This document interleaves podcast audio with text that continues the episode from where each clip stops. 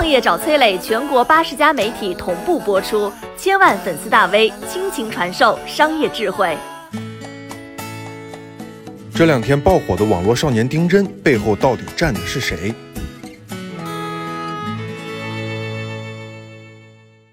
半个月之内从无名小卒到火出国际，怎么样才能做到呢？丁真就是一个活生生的案例。十一月十一号之前，他无人知晓，但在今天，全网疯传他的脸，最近还登上了韩国的热搜和日本的电视。丁真他的大火到底背后是什么真相呢？可能只有一个偶然。十一月十一号，一个肤色黝黑、眼神清澈、带着阳光般微笑、穿着民族服饰的大男孩，迎着阳光走向镜头的视频在朋友圈里疯传。网上的姐姐、哥哥、叔叔、阿姨惊呼：“他是谁？”这个男孩就是丁真吧？当人们习惯了综艺节目里的细皮嫩肉、肌肤白皙、涂脂抹粉的男明星的时候，突然看到了这个带着原生态质朴帅气的丁真，就像一股清流，直击了网友们的灵魂。但偶然的爆红过后，有人沉寂，有人持续高光。持续高光的人背后必有高人指点。丁真背后的高人叫杜东，是国企礼堂文旅的总经理。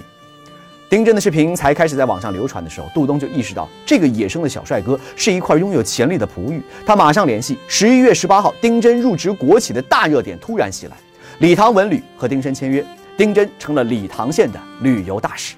二十一号，杜东让丁真趁着热度注册了微博，发布了自己的第一条信息，文案很简单：入职照，我是丁真，配上一张朴素的照片，阅读量一点四亿，登上热搜，微博粉丝转眼涨到了一百。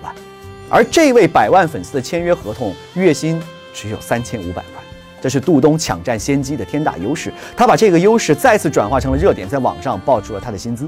二十五号，杜东趁热打铁，几天时间就迅速拍出了宣传片《丁真的世界》正式上线。视频当中，丁真走在雪山的脚下，奔跑在草原的高地，还牵着第一次出镜的白马，悠闲徜徉在纯净的礼堂美景当中。他的质朴和礼堂的气质完美融合，这部宣传片杠杠的。发布的时机更是赶在了丁真热度巅峰的时候，把礼堂的美景推向了世人的眼前。礼堂的搜索量猛增了百分之六百二十。比国庆的时候翻了四倍，而丁真也因为这部宣传片，个人品牌达到了巅峰，火到了日韩媒体。这个时候，网上也引起了对于丁真家乡的讨论，说着藏语啊，却给四川理塘拍着宣传片，他到底是哪里人呢？甚至出现了四川和西藏抢丁真的热搜。这个时候的杜东，头脑非常清晰，他知道我们不能再透支丁真了，他要保护这块璞玉。杜东说。丁真是上天送给李唐的礼物，我们应该去认真的保护和培养。丁真走红之后，选秀公司和综艺节目的邀约纷至沓来，但是都被杜东拒绝了。原因有两个：第一，丁真对于选秀来说只是一张小牌，但是对于李唐来说是唯一的一张牌。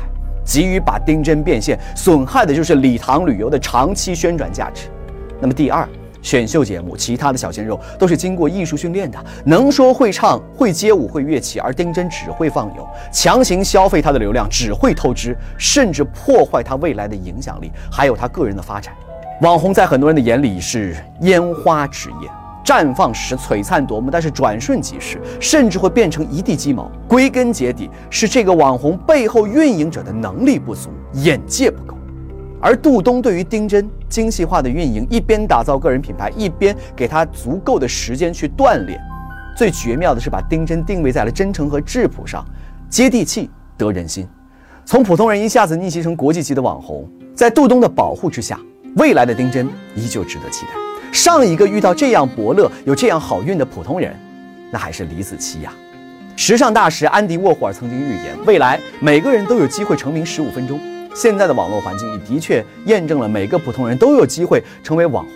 如何把握那十五分钟，成就改变自己命运的机会呢？可能啊，这个方法并不难，找个对的人，帮你做成对的事儿。我想就这样待在我自己的世界里。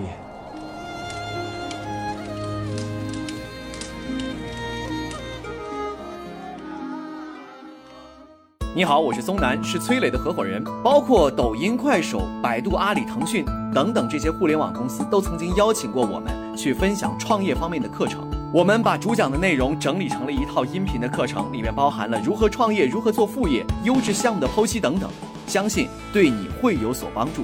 下拉手机屏幕，在节目简介里添加我的个人微信，这套课程今天免费送给你，快去领取吧。